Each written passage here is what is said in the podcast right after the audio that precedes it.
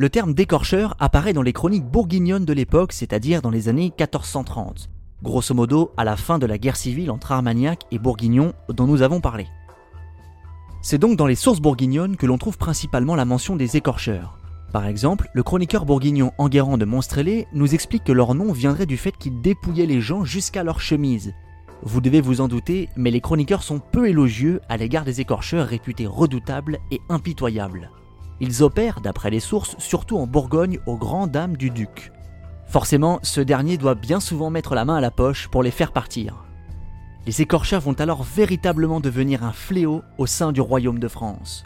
Comme nous l'avons dit, ces gens vivent de la guerre et des butins. C'est un métier, une activité professionnelle chère à l'aristocratie guerrière.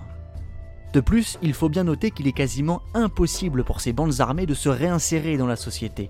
La guerre est donc un impératif de survie. Les écorcheurs sont en quelque sorte l'incarnation du diable pour les populations.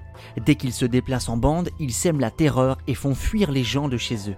On lit dans les chroniques qu'ils sont des fidèles de l'antéchrist. La violence qui règne est finalement supérieure à celle de la guerre.